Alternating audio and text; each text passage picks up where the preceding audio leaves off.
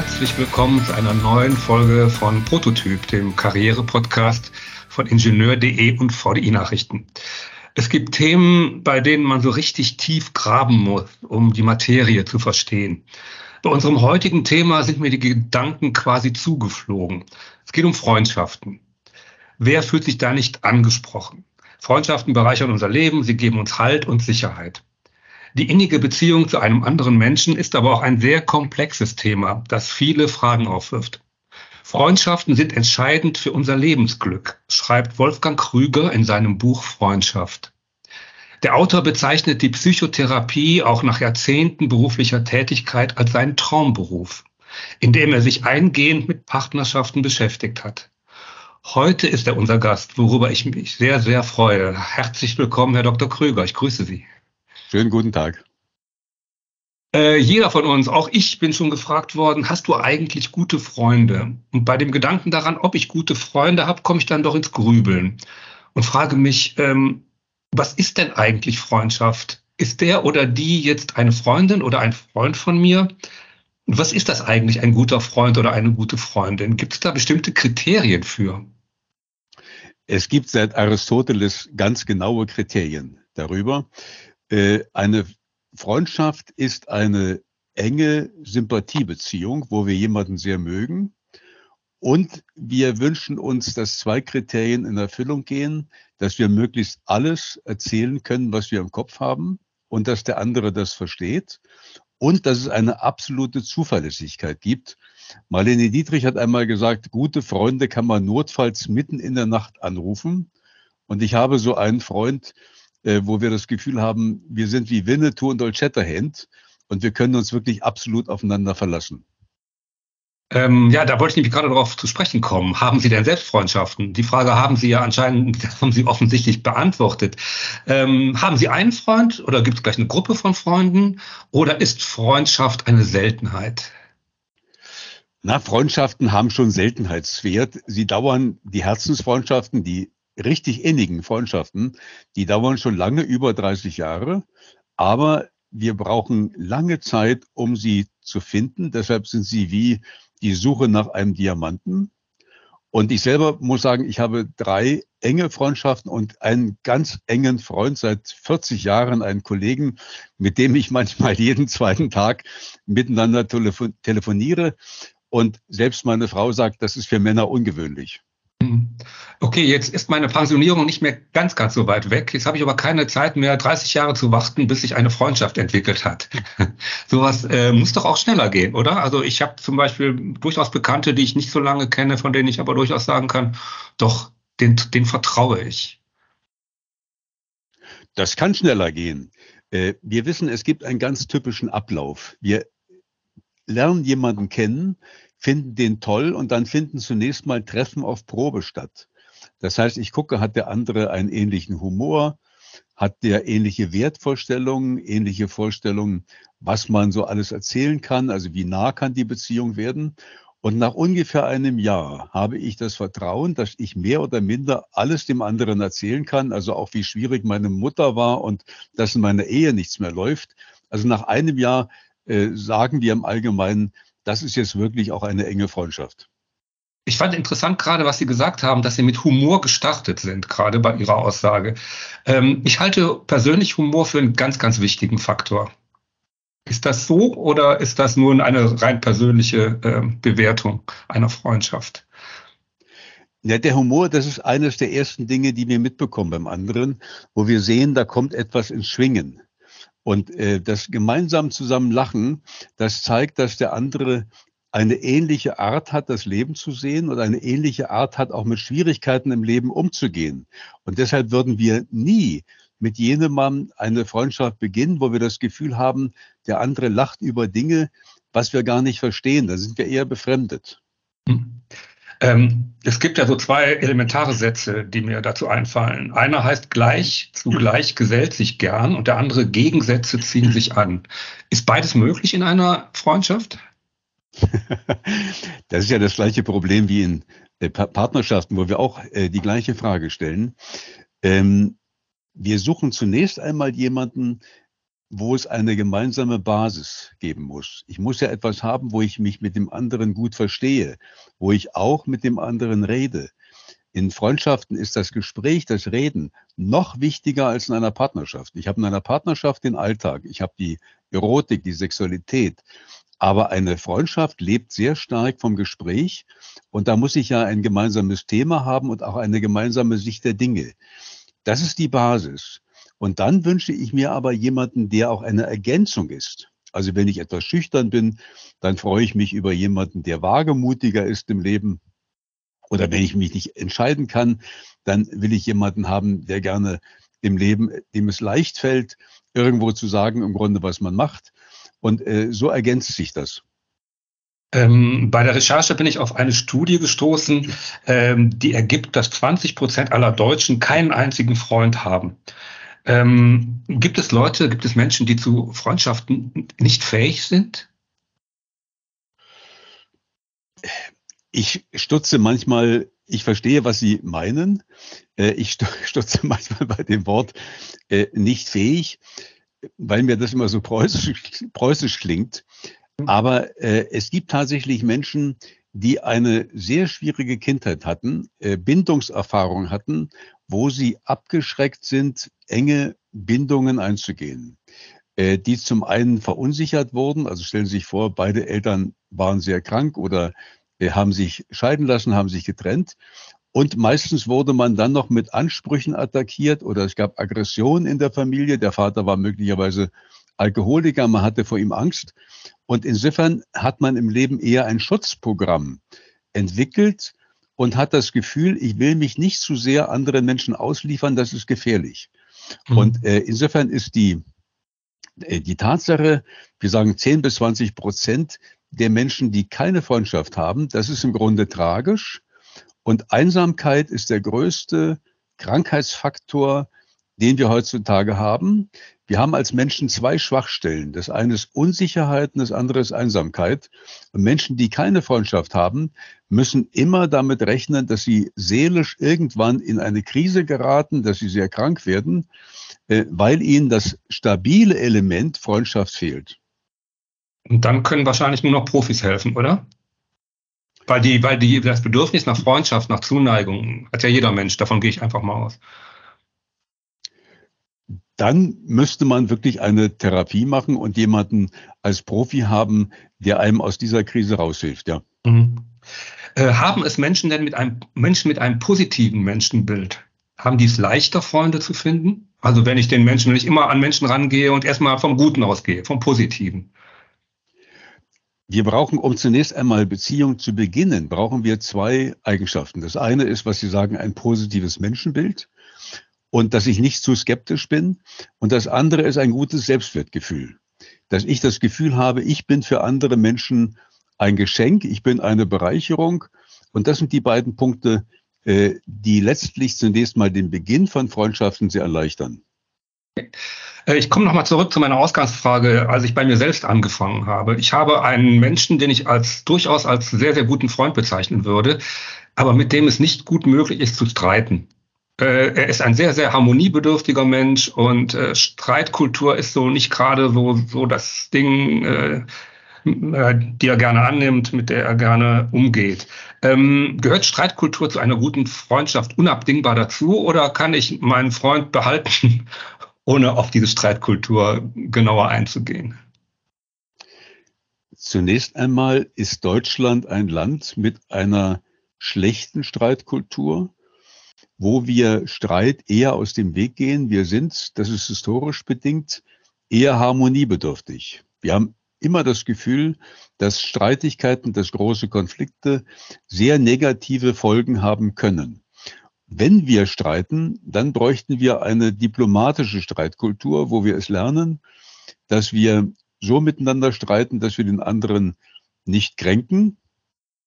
Und ich kenne aber aus meinen Freundschaften es so, äh, dass es doch gelegentlich mal Streitigkeiten gibt, aber in einer guten Freundschaft äh, nimmt man das hin und äh, versöhnt sich dann wieder, wieder miteinander. Also das macht die Beziehung eher lebendig. Ähm, ein Fakt, der mich so ein bisschen davon abhält, äh, in sozialen Medien unterwegs zu sein, ist dieses Wort Freundschaft im Zusammenhang mit in den sozialen Medien. Ähm, Jugendliche zählen im Schnitt rund 270 Facebook-Freunde, hat 2012 der Medienpädagogische Forschungsverbund Südwest festgestellt. Ähm, welchen Stellenwert hat für Sie diese Art von Freundschaft? Ist das nur ein Begriff und nicht mehr? Zunächst einmal, wenn wir sagen, wir haben hunderte Freundschaften bei Facebook, das ist natürlich am Rande der Komik. Und selbst die Jugendlichen heute sagen, das seien eigentlich keine Freundschaften. Also Freunde muss man sehen, die muss man umarmen können und die muss man gleich, gleichsam riechen, sonst ist es keine Freundschaft. Und wir alle kennen das, dass man jemanden mal kennengelernt hat und äh, hat den vielleicht sogar am Bildschirm gesehen. Und wenn man dann die Leute trifft, dann merkt man, dass man einen völlig anderen Eindruck bekommt. Mhm. Also, wobei das Internet heute kann uns helfen, Freundschaften zu beginnen. Also das Internet ist eine manchmal wunderbare Möglichkeit, dass man sehr schnell irgendwo Menschen kennenlernt. Wir haben das Problem ja äh, bei jüngeren Leuten vor allem, äh, dass eine hohe berufliche Mobilität erforderlich ist. Und plötzlich sitzen die in einer ganz anderen Stadt und kennen dort niemanden, äh, kommen aus Berlin und plötzlich leben sie in Kopenhagen. Und äh, das Internet bietet tatsächlich die Möglichkeit, dass ich sehr schnell rauskriegen kann, wo treffe ich Leute. Oder es gibt bestimmte Foren, wo ich dann auch gucke, ich habe die und die Interessen und äh, kann dann zunächst einmal mit anderen in Kontakt treten. Aber der, der, der eigentliche Moment einer Freundschaft ist der, dass ich jemanden sehe.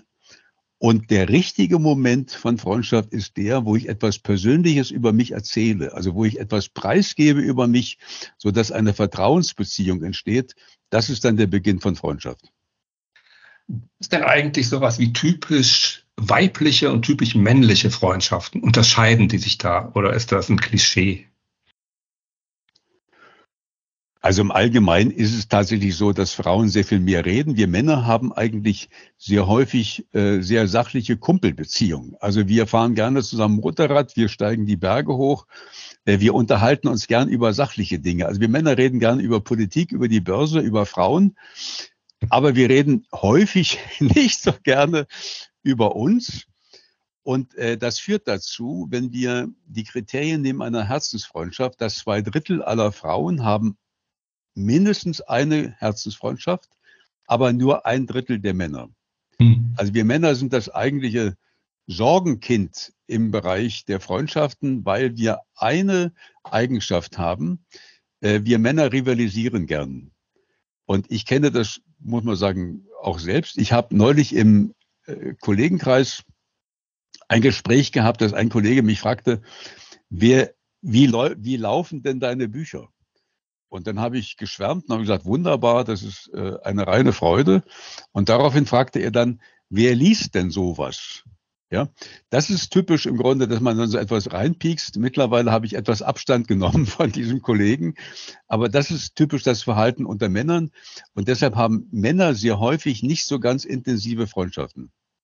Äh, ich habe in meinem Leben habe ich äh, sehr gute Erfahrungen gemacht mit ähm, Freundschaften zu Frauen zum Beispiel, die habe ich immer als sehr ertragreich empfunden. Ähm, weil halt, wie schon gesagt, Sie sagten, äh, Frauen sind da emotionaler, vielleicht reden über Herzensangelegenheiten und Männer halt über Autos, Fußball und solche Dinge.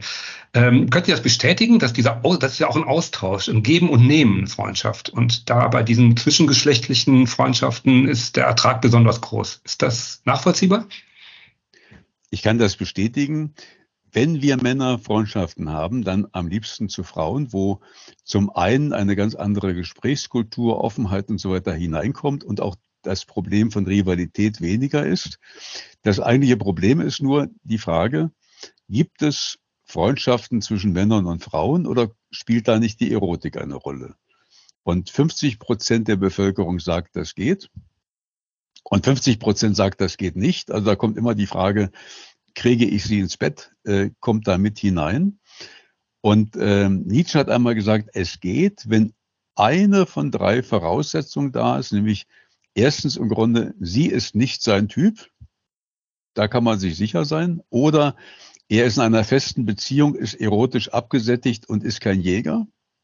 Und das Dritte ist noch besser, Nämlich, der Mann ist in der Lage, über Gespräche eine große Innigkeit herzustellen, allein über das Reden. Und dann muss man nicht mit einer Frau ins Bett gehen, um diese Innigkeit zu erleben. Äh, Sie hatten das eben schon mal, oder wir hatten, na, Sie hatten das eben schon mal leicht gestreicht, die Bedeutung ähm, von Freundschaften ja, für Psyche und äh, ja auch für die Gesundheit im Generellen. Wie wichtig ist Freundschaft für die Gesundheit? Es gibt eine australische Langzeitstudie und die besagt, wer gute Freundschaften hat, lebt 20 Prozent länger.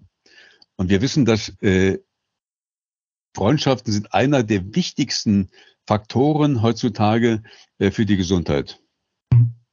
Äh, die tollsten Weisheiten findet man ja oft so auf Kaffeetassen. Und ähm, da gibt es zum Beispiel einen Spruch, äh, wenn aus Kollegen Freunde werden, dann hat sich jeder Arbeitstag gelohnt.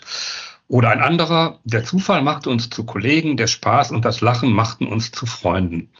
Äh, sind Freundschaften unter Kollegen und Kolleginnen immer so ohne Probleme, gehen, sind die immer so reibungslos oder welche Fallstricke sehen Sie da womöglich? Zunächst einmal sind Kollegenbeziehungen natürlich manchmal großartig, vor allem dann, wenn der Beruf eine Herzensangelegenheit ist. Und deshalb sind Journalisten gerne mit Journalisten befreundet, weil der andere versteht dann, was es bedeutet, dass ich um Mitternacht äh, vor einem weißen Blatt Papier sitze und ich muss morgen den Artikel abgeben. Und Lehrer sind mit Lehrern befreundet und Psychotherapeuten natürlich auch mit Psychotherapeuten. Und Ingenieure mit Ingenieuren. Richtig. Ja, genau. Also überall da, wo ich dann ein gemeinsames Gesprächsthema habe und wo der andere meine Welt versteht. Die Schwierigkeit ist natürlich zunächst einmal das Problem von Rivalität. Äh, wenn ich einen Beruf habe, wo ich auch in der Öffentlichkeit stehe, äh, dann vergleiche ich mich mit dem anderen. Und ähm, ich hatte früher einen Nachbarn, der Musiker, ein bekannter Musiker war, und der sagte mir, er sei ungern mit anderen Musikern zusammen, weil immer dann die Frage ist, wer hat am meisten Aufmerksamkeit in der Öffentlichkeit? Und Sie haben natürlich das gleiche Problem in einer Firma, wenn Sie mit einem Kollegen befreundet sind und der wird plötzlich befördert und Sie im Grunde nicht. Oder der bekommt vom Chef Anerkennung und Aufmerksamkeit in einer Teamsitzung und Sie bekommt das nicht. Also insofern ist es manchmal leichter, man ist mit anderen befreundet, die etwas Ähnliches machen, aber dennoch noch ein Tick anders, so dass der Vergleich nicht, nicht eine so große erhebliche Rolle spielt. Mhm. Wobei ich mir vorstellen kann, Sie sagten gerade, der eine wird zum Chef, der andere nicht. Ähm, der eine ist Chef, der andere nicht. Dann besteht ja womöglich die Komplikation, dass der eine, äh, dass der Chef vielleicht seinen Freund bevorteilt oder vielleicht auch benachteiligt, weil er sagt, äh, die Leute sollen bloß nicht denken, hier werden Freunde bevorzugt. Ähm, ist das auch mit einem Problem behaftet, wenn solche Hierarchiesprünge erfolgen? Es gibt eine Grunderkenntnis bei Freundschaften, nämlich Freundschaft verträgt sich nicht mit Macht. Und wenn Sie einen Chef haben, das kann ja lange Zeit gut gehen, aber der wird irgendwann, wird er sagen, hör mal zu, du musst eine Arbeit anders machen. Der wird eine Bewertung geben, der wird eine Gehaltserhöhung ablehnen oder er wird möglicherweise sogar kündigen. Und äh, daran sieht man, äh, dass in dem Augenblick, wo Macht wirklich ausgeübt wird, ist das das Ende der Freundschaft. Hm. Was kann ich denn eigentlich von Freunden oder Freundinnen erwarten? Ich bin beruflich in einer Sackgasse oder habe großen Stress im Job. Äh, was kann mir eine Freundschaft dann bringen? Was kann ich von meinem Freund oder meiner Freundin erwarten? Na, ich kann zunächst mal erwarten, dass der andere sich das anhört und dass ich in der Lage bin, dass ich meine Gedanken sortiere, dass ich die ordne dass ich etwas zur Ruhe komme und dass vielleicht ein guter Freund, der Ahnung von den Dingen hat, der macht etwas, was ansatzweise auch die Rolle von Coaching sein könnte. Äh, ich selber bin ja als äh, Psychotherapeut tätig und diese Rolle können andere Freunde nicht haben, weil das Psychotherapeutische bedeutet, dass ich regelmäßig über manchmal Jahre hinweg jede Woche den anderen sehe und dann sehr professionell Fragen stelle mit einem gewissen Abstand, dass ich ganz genau weiß, was will ich wissen von der Kindheit und dann äh, mit einem großen Erfahrungshintergrund den anderen auch anleite zu gewissen Dingen. Diese Rolle können Freundschaften nicht haben. Aber was die anderen haben können, ist, dass sie mich im Grunde stärken und auf Gedanken bringen und dass man gewisse Dinge im Leben sortiert. Wie gehe ich denn damit um, wenn ich erlebe, dass am Arbeitsplatz schlecht über meinen Freund geredet wird? Gehe ich zu dem hin oder schweige ich? Ähm, ist ja eine etwas komplizierte Situation, in der ich mich dann befinde. Es kommt ja immer darauf an, zunächst einmal, um welche Art von Freundschaft handelt es sich. Nicht? Wir reden ja bei Freundschaften so häufig von den Herzensfreundschaften. Das sind die wirklich innigen Freundschaften, wo ich dem anderen sehr verbunden bin, äh, wo ich oft an den anderen denke. Und daneben gibt es aber noch die Alltagsfreundschaften. Äh, und im Allgemeinen zählt man da zum Freundeskreis ungefähr acht Personen. Das sind die, die man zum Geburtstag einlädt. Aber diese Alltagsfreundschaften sind eben etwas distanzierter, nicht? Wenn ich dann den Freund auf der Straße treffe und der fragt mich, wie geht es dir, sage ich grundsätzlich gut, weil mhm. so vertraut ist man eben nicht miteinander. Und je nachdem, wie eng diese Freundschaft ist, werde ich entweder in diesem Kreis direkt etwas sagen oder aber ich werde äh, dem Freund etwas sagen. Und eines gilt aber für alle Freundschaften, nämlich äh, wenn ich mit jemandem gut befreundet bin, darf ich, wenn ich Konflikte habe, nicht hinter dem Rücken des anderen in der Öffentlichkeit im Grunde reden. Mhm. Ähm, was ich ganz inter interessant fand in Ihrem Buch, in dem Sie beschrieben haben, nach meinen Erfahrungen sind Freundschaften vor allem im Alter von 30 bis 40 Jahren schwierig. Warum in diesem Zeitraum? Naja, wir haben in dem Alter das Problem, dass wir, dass die meisten in einer Partnerschaft sind, dass sie dann auch noch Kinder bekommen und Karriere machen und dann möglicherweise ein Haus bauen. Und die Gefahr ist im Grunde groß, dass Freundschaften zumindest mal von der zeitlichen Inanspruchnahme eher etwas hinten runterfallen. Und deshalb sehen wir, dass wir die meisten Freundschaften haben um 22, 23, noch keine Partnerschaft, feste Gruppen, Studium. Äh, da habe ich meistens sehr gute Freundschaften. Und das geht nachher, ab 35 geht das wirklich runter. Und wenn die Kinder in die Pubertät kommen und die Ehe etwas schlechter wird, in dem Augenblick, da spielen Freundschaften wieder eine relativ große Rolle. Sie schreiben, um auf das Buch zurückzukommen, von drei Kernpunkten der Freundschaft. Was sind das für Kernpunkte?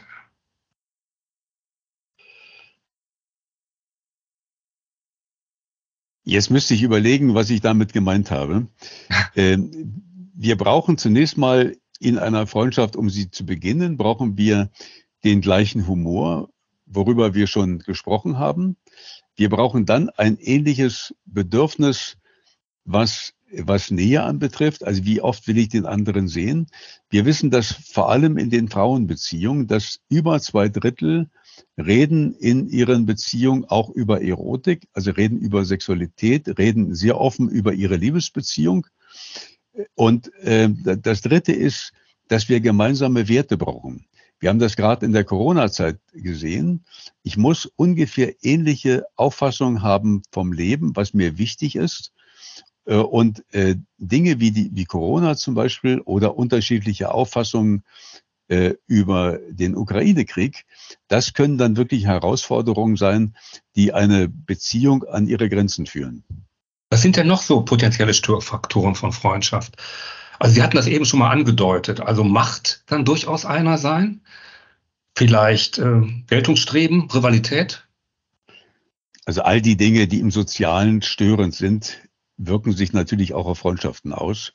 Aber wir haben so Klassiker, zum Beispiel wenn einer die Dinge, die sie ihm unter dem Siegel der Verschwiegenheit weitererzählt haben, ähm, wenn der das ausplaudert, also wenn sie quasi äh, in der Firma erzählen, Mensch, äh, die, die XY, die ist so scharf, also mit der würde ich ja gerne Nacht verbringen und sie haben plötzlich das Gefühl, das weiß die halbe Abteilung. Das ist das Ende der Freundschaft. Da erzählen sie natürlich nichts mehr.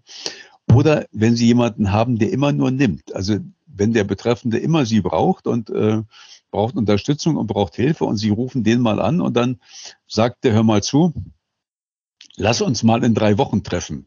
Das ist auch das Ende im Grunde der Beziehung. oder wenn Sie jemanden haben, der immer gerne über sich im Grunde redet, nicht zuhören kann. Also alle Dinge, wo Sie das Gefühl haben, da ist eine sehr unausgeglichene Bilanz. Das ist schwierig. Kann ich mich eigentlich bewusst auf Freundessuche machen oder ergibt sich sowas automatisch? Oder gibt es so Tipps, wo Sie sagen können, ja, das wäre ein guter Ansatzpunkt. Geht raus, geht ins Café, geht in eine Kneipe, besauft euch, dann lernt ihr Leute kennen. Sie können das machen. Und wobei ich sagen muss, ähm, eine gute Freundschaft beginnt immer bei sich selbst. Ich würde jedem empfehlen, dass er einmal überlegt, wer bin ich eigentlich?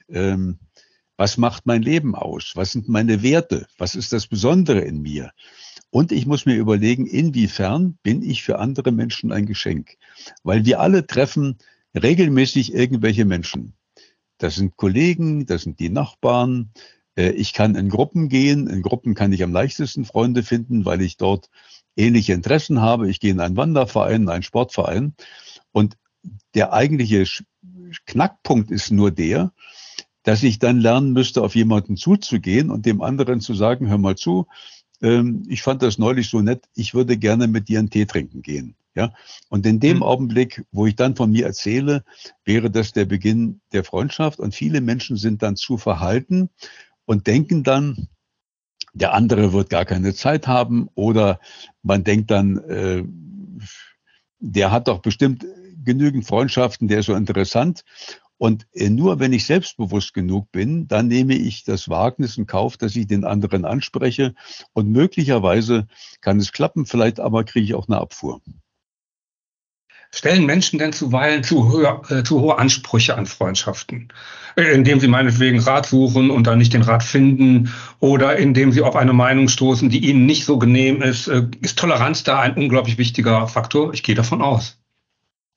Äh, ja, wobei wir sagen müssen, äh, dass wir im Allgemeinen die Freundschaften eher so ein bisschen vernachlässigen. Also die Freundschaft ist immer die kleine Schwester der Liebe gewesen. Mhm. Und wir haben äh, beim Thema Liebe gibt es tausende von Ratgebern über Geigen am Strand und wie kann man eine Liebesbeziehung verbessern. Und das haben wir bei Freundschaften eigentlich nicht. Die Freundschaften äh, werden 60 Prozent der Deutschen sagen, dass wir die Freundschaften eher etwas vernachlässigen. Und wir könnten bei Freundschaften sehr viel kreativer sein. Äh, Beispiel, ich mache es so, dass ich gelegentlich Freunde anrufe und sie frage, seid ihr glücklich? Und stelle andere oder ich frage sie manchmal auch nach Dingen nach ihrer Kindheit, weil ich habe die im Erwachsenenalter kennengelernt und merke, ich kenne die eigentlich gar nicht richtig. Und ich mache dann den guten Freunden immer den Vorschlag, bringt mal Fotoalben mit, ich bringe auch welche mit und dann zeigen wir uns gegenseitig die wichtigsten Fotos und erzählen dazu Geschichten. Also wir könnten in Freundschaften sehr viel kreativer sein, dass wir innigere Beziehungen hätten. Und äh, insofern müssten wir, sagen wir mal, erfinderisch sein, was wir alles in Freundschaften machen könnten. Mhm. Finde ich ein schönes äh, ja, schönes Schlusswort, weil äh, auf die Idee bin ich noch gar nicht gekommen. Jetzt mit äh, Fotoalben-Austausch finde ich super, ähm, weil äh, die Freunde, die ich habe, wie Sie schon äh, vermutet haben, das sind Freundschaften, die sind halt äh, Jahrzehnte alt und da hat man etliche Fotos, die man sich gegenseitig zeigen könnten. Ja, ich glaube, in unbequemen Zeiten wie diesen ist die Pflege von Freundschaften wichtiger denn je. Das Thema gäbe sicherlich noch viel mehr her als das, was wir gerade besprochen haben, wir beide.